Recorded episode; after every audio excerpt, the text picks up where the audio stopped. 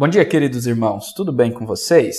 Hoje nós vamos meditar em Colossenses capítulo 1, versículos 18 e 19 e iremos aprender sobre a plenitude de Cristo. O texto diz o seguinte: Ele é a cabeça do corpo da igreja, ele é o princípio, o primogênito de entre os mortos, para em todas as coisas ter a primazia, porque aprouve a Deus que nele residisse toda a plenitude. Amém.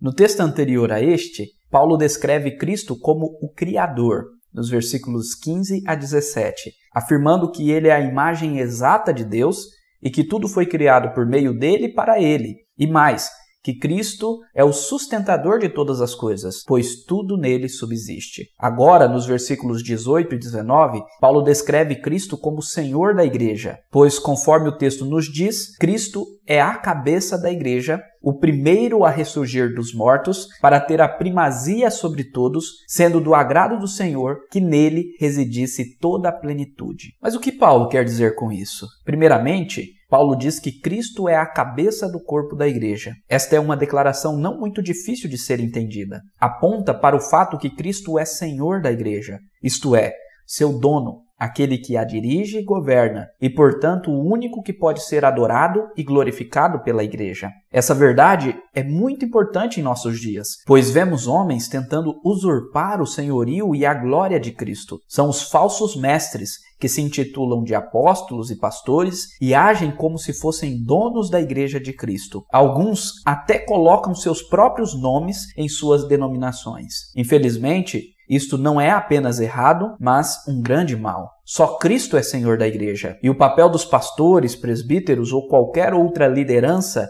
é conduzir o rebanho de Cristo para Ele, conforme a palavra de Cristo e não segundo as suas convicções pessoais. Portanto, só Cristo é Senhor da igreja. Ele é a cabeça, aquele que governa e conduz o seu povo, os verdadeiros salvos, para a sua glória. Amém. Cristo é a cabeça da sua vida, meu querido ouvinte. Ele é quem controla o seu coração? Na sequência do texto, Paulo diz que Jesus é o princípio, o primogênito de entre os mortos. Anteriormente, Paulo havia dito que por meio de Cristo tudo foi criado e por isso ele é o princípio de toda a criação. Mas aqui Paulo destaca que Cristo é o princípio também da nova criação que Deus está fazendo através da morte e ressurreição dele. Por isso, ele é chamado de o primogênito de entre os mortos, pois ele foi o primeiro que ressuscitou de forma tal que não voltou e jamais voltará a morrer. Sua ressurreição é uma nova criação. Seu corpo é glorificado e a morte já não existe para ele. E para todos que nele crer, ele os ressuscitará assim. Você crê firmemente nesta verdade, meu querido irmão? Em nome de Jesus, não tema a morte. Cristo já a venceu para todo aquele que nele crê. Paulo diz ainda que Cristo venceu para ter em tudo a primazia ou a supremacia. Aqui nós podemos entender de duas formas. Primeiramente, que em tudo Cristo é o primeiro, pois a história de toda a criação, de nosso mundo, de todo o universo, é a história dele. Ele é o herói, ele é o personagem principal. E nós estamos vivendo a história na qual ele é o protagonista.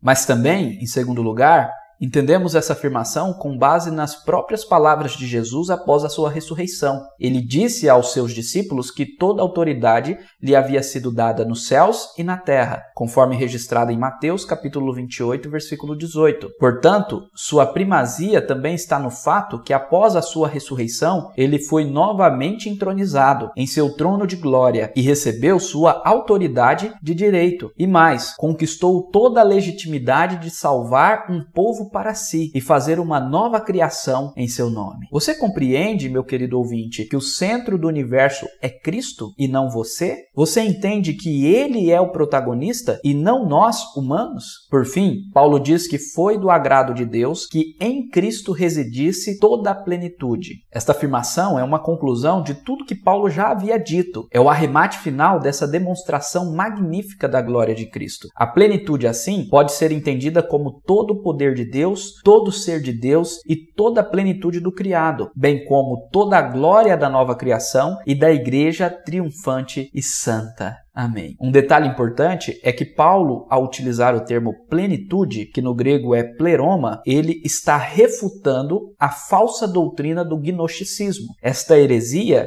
do gnosticismo afirmava que Cristo não havia se encarnado de verdade e que a salvação era apenas um conhecimento secreto que trazia essa plenitude aos homens que o detinham, algo parecido com um conceito de nirvana presente no budismo. Mas Paulo refuta isso dizendo que em Cristo é que habita toda a plenitude. E ele diz mais, no capítulo 2, no versículo 9 desta mesma carta aos Colossenses, Paulo diz que em Cristo toda a plenitude da divindade habita corporalmente, dando ênfase aqui no fato que Deus se encarnou, tomando corpo para si. Isso de fato é maravilhoso. Meu querido ouvinte, em Cristo habita toda a plenitude. Ele é o nosso Senhor e aquele que venceu a morte para nos salvar. O que muda na sua vida compreender essas coisas? Você sente o seu coração desejando ardentemente ter um relacionamento com ele e conhecê-lo com intimidade? O que você tem considerado mais importante do que Cristo na sua vida? Vida. Que em nome de Jesus você possa ser tomado de toda a plenitude de Deus em Cristo, através de conhecê-lo mais e mais. Amém. Que Deus abençoe o seu dia.